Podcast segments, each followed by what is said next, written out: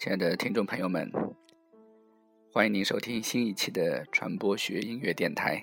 今天是北京时间的八月九日下午的十三点五十三分，也是美国中西部时间的凌晨一点差六分。今天的节目是我们关于和传媒大一谈谈，和传媒研一谈谈的最后一步，就是和传媒博一谈谈。其实，博士学位是人类知识设计的最高学位了。进入到博士阶段的学习，其实已经是知识体系的完善与。最后的建构了，所以在这个阶段，更多的只是谈谈，而不是学什么。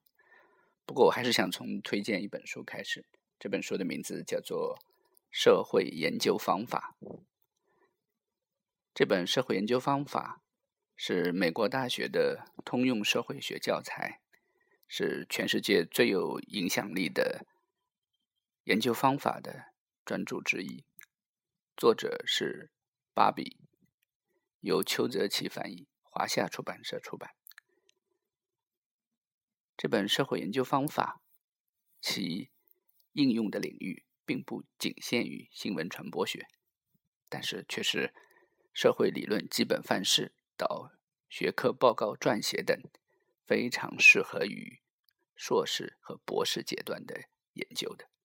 如果在硕士，学习过程中没有接触过这本专著的话，那么这是在博士的学习过程中必须要掌握的一种技能和方法。这本专著总共分为十七章，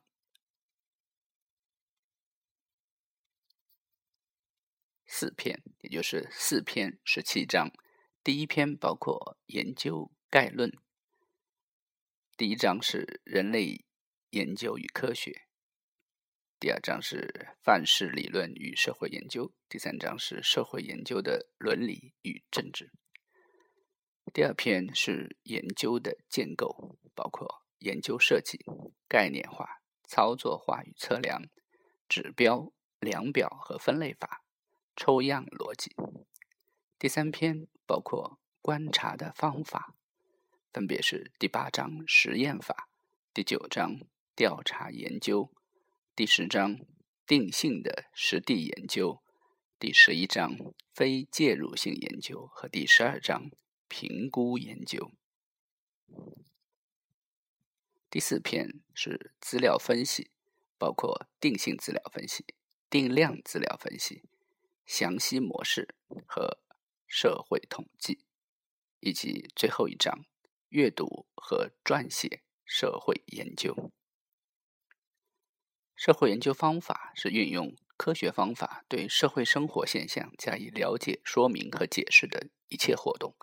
它是以人类社会为对象，以科学方法为手段，以解释和预测为目的，以科学理论和方法论为指导的一个完整的过程。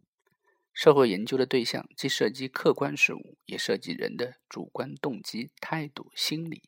无论任何研究对象，研究者在研究过程中都要按照科学研究的原则和程序，以客观的、实事求是的态度进行研究，尽可能的排除个人的主观偏见，采用系统化、标准化的方法，得出客观明确的结论。这种研究结果可以被他人在相同条件下。重复研究所验证，社会研究方法、社会研究程序和社会研究设计构成了社会研究的总体。从硕士阶段开始，任何研究它的方法、它的 methodology 其重要性并不亚于结论。换而言之，一个错误的方法其实是不可能得出一个正确的结论的。所以在博士阶段的学习过程中，方法永远是困扰着人们的一个问题。正如我当年一样。我们现在听到的这首作品来自 Iron Maiden 铁娘子乐队。这个乐队向来以略显狂躁的重金属而著称。这首作品的名字叫做《Doctor》，Doctor。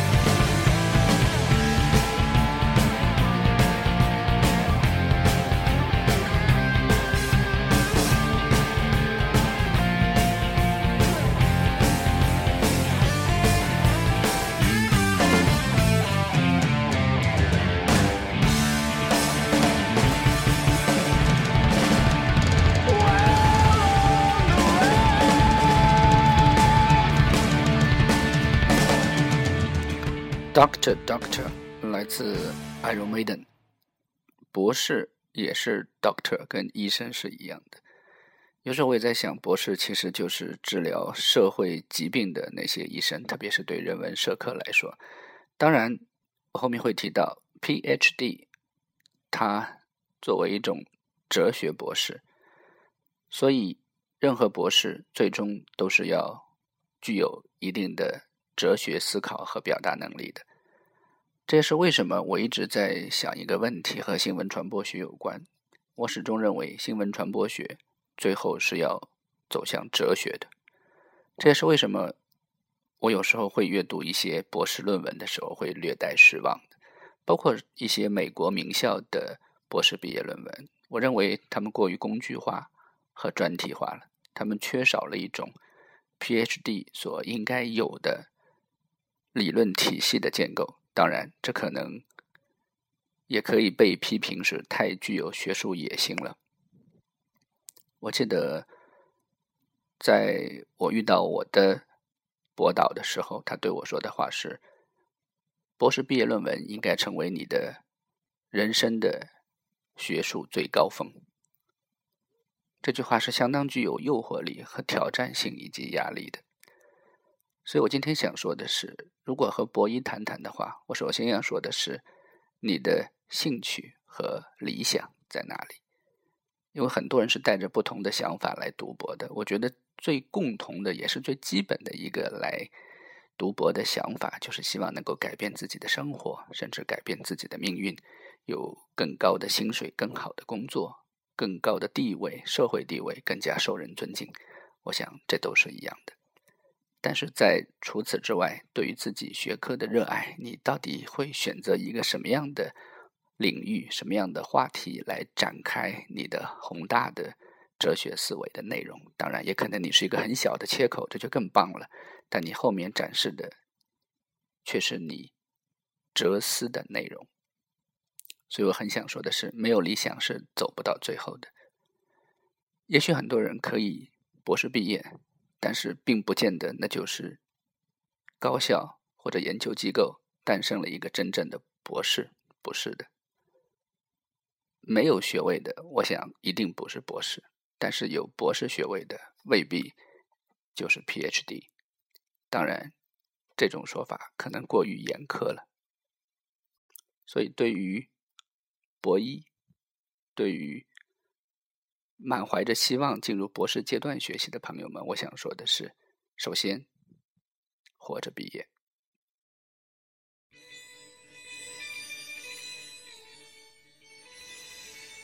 这是崔健带来的一首《盒子》，名字叫《盒子》，但是唱的却是理想。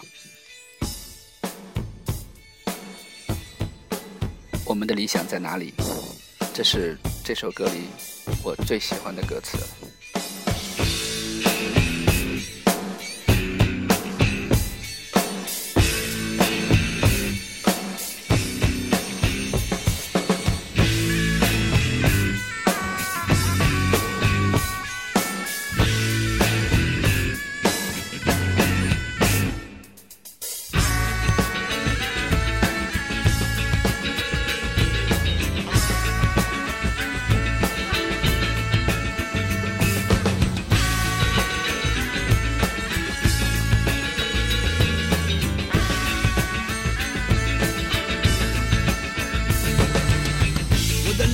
是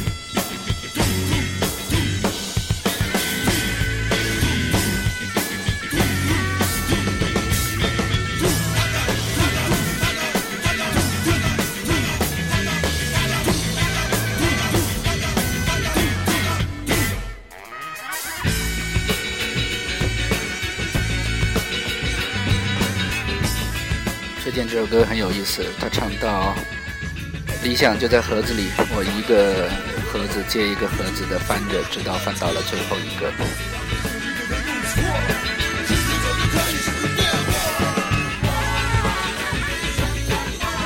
一定是有人弄错了，这个世界早就变化了。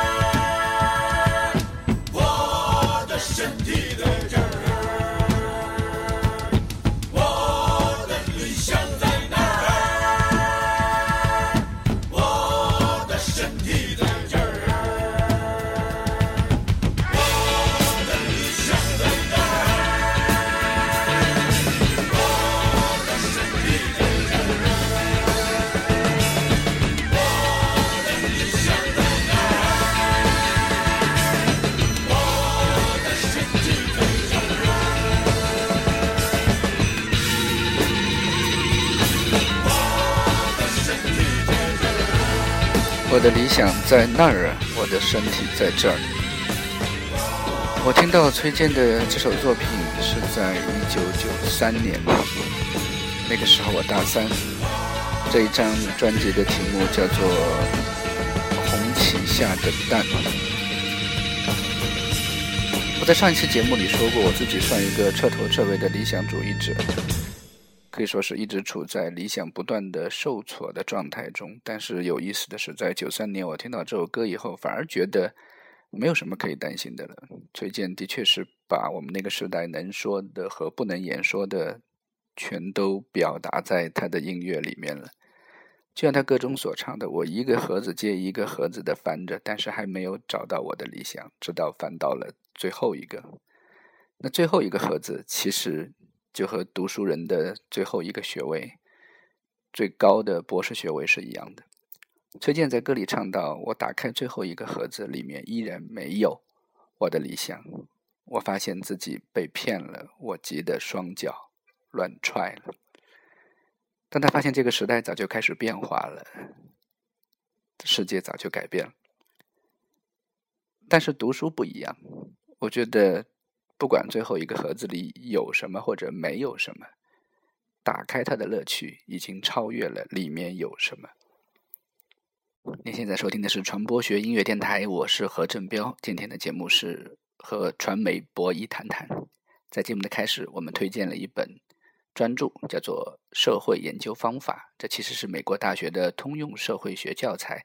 从一九七五年开始，第一版到现在已经出了第十一版，可见这一本教材生命力的旺盛。作者是阿尔巴比，是美国著名的社会学家。从一九六八年开始从事社会学的教学工作，他教过的学校都是美国一流的大学，包括哈佛大学。包括加州大学伯克利分校等，和我第一本推荐的专著完全不同。在今天节目中推荐的第二本书，名字叫做《知识考古学》。是的，是我最爱的福柯的专著。《知识考古学》是福柯在《疯狂史》，这是他的博士毕业论文，《临床医学的诞生》和《词语物》之后发表的一部。纯理论的著作是对前面三本书的理论方法的归纳。我们可以把知识考古学看作是话语开始成为一种研究方法的诞生，也可以看作是一场颠覆。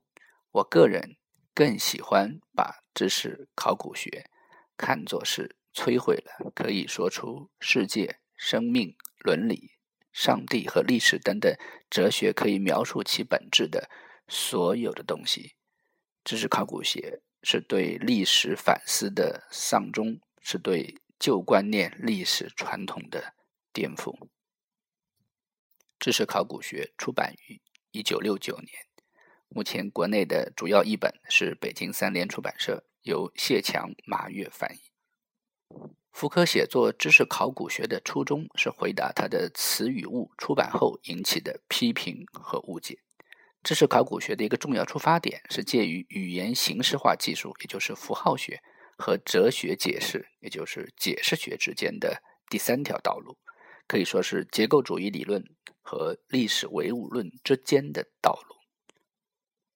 福柯由此展开他的话语实践理论的阐述。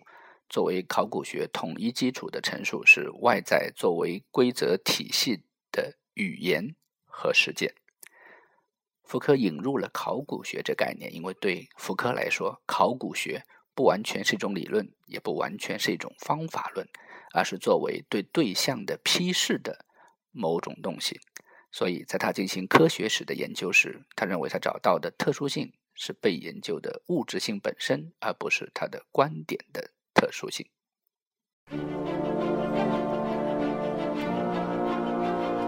福柯在知识考古学中以考古学的方法梳理人类知识的历史，似乎是在追寻遗落在时间之外，今天又归于沉寂的印记。知识考古学只在展示历史知识领域中某个正在本领域中完成的转换原则和结果。书中。描述的系统确定的界限，建立起来的对比和对应关系，不以古老的历史哲学为基础，他们的目的是重重新提出目的论和整体化的问题。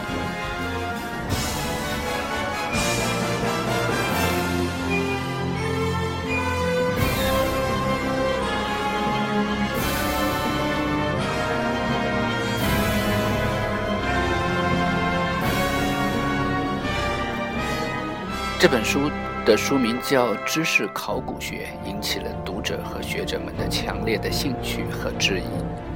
这本书考古的对象是话语实践，所以有人说它是研究话语方法的新话语。至于为什么要叫做知识考古学，一九六九年福柯在《知识考古学》出版时是这样回答的：我想找一个不完全是历史的，又不完全是认识论的分析形式，那就是一种科学结构的内在分析。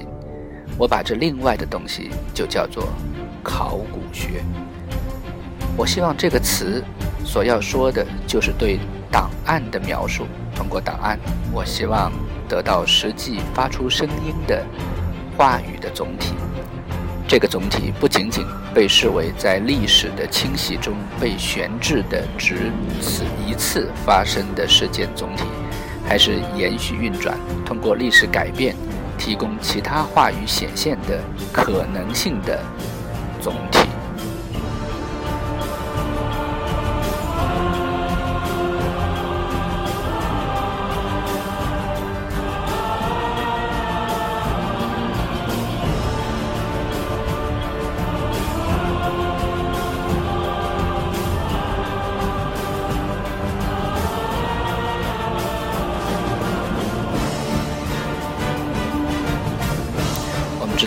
科的博士论文写的是精神疾病、疯癫。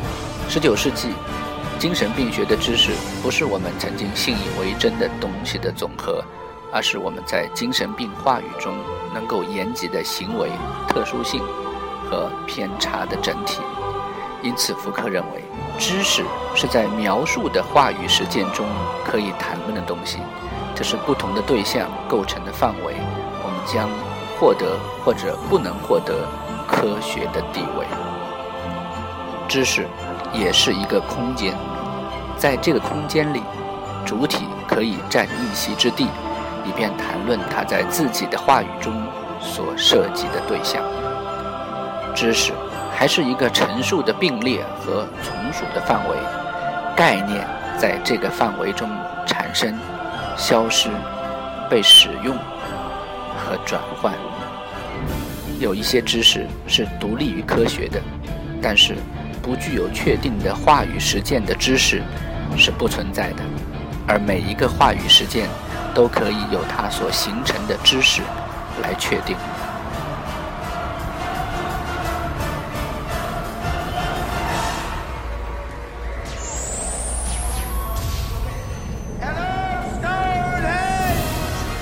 现在听到的这个背景音乐是由 Maury Gold 所带来的，名字叫做 I Am the Doctor，我是博士。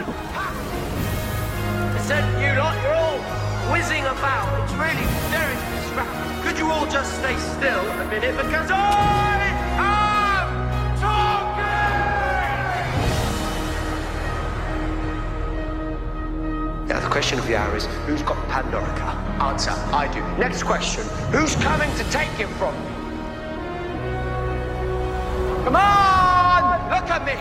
这是考古学的作者米歇尔·福克，一九二六年出生，一九八四年去世，是法国后现代思潮的领军人物。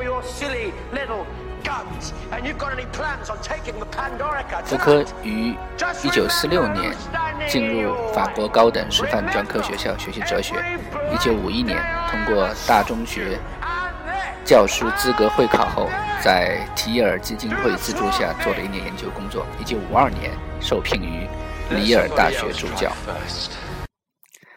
1972年12月2日，福柯正式就任法兰西学院思想体系史教授。进入法兰西学院意味着达到了学术地位的巅峰。七十年代的福柯积极致力于各种社会运动，所有这一切都使他深入思考权力的深层结构以及由此而来的监禁、惩罚过程的运作问题。这些思考构成了他七十年代最重要的一本著作的全部主题，也是我个人最喜欢的福柯的一本专著《规训与惩罚》。福柯的最后一本著作《信史》的第一卷《求知意志》，在一九七六年十二月出版。一九八四年六月二十五日，福柯因艾滋病在巴黎萨拉贝蒂尔医院逝世，终年五十八岁。在知识考古学中，福柯采用了这样一种分析的线路：话语、陈述、话语。他通过把话语拆分为陈述。就是要进一步说明，在一定历史时期的话语本身并不是统一的。陈述因其隶属于不同的话语而形成规则，或者形成不同的话语。我之所以要把这本书重点推出，是因为我觉得现实生活中有太多的正常 （normal） 就被掩盖在话语之下。我们觉得做某些事情是天经地义的，我们认为这些天经地义并不存在着什么异样。但是福柯改变了这一切。譬如福柯的博士论文里面就奇怪的发现，在中世纪之前，疯癫者他们甚至可以坐在国王的身边，他们可能是诗人的一种变形体。但是到了近现代社会，所有的疯癫者都被认为是一种疾病，而对于疯癫者的不同的处理的方法又是完全的不同。开始的时候，人们是从肉体上想要去改变这种精神疾病的，而后来就变成了。治疗，包括对监狱也是一样。福柯在《规训与惩罚：监狱的诞生》中就提到了中世纪人们对于罪犯的肉体的严厉的惩罚。我曾经劝说一些读者，你可以跳过第一章，因为所有第一章几乎都是在研究各种酷刑。福柯就提出了一个问题：人们普遍认为，把人投入到牢房之中进行。监禁劳动，他似乎还是有自由的，他的肉体并没有受到伤害。但是福柯的研究却暗示着，这同样是一种不亚于身体残害的对人的伤害。所以，所有的这些正常的事情，在福柯看来，都是掩藏在表象之下的权力主体的运作。这是我最喜欢福柯的地方。我认为，作为一个 doctor。他就应该去发现那些问题，那些大家都认为是正常的和自然的问题。这就是我最想对博弈的朋友们谈谈的。事实上，我自己也在不断的学习的过程中，我的体验也是很少的。但是我愿意把这些很少的体验分享出来，在这个叫做传播学音乐电台的地方。我是何振彪，感谢收听。三部曲到此结束，我们会开始新一轮的学术的冒险和探索。感谢收听，我们明天再见。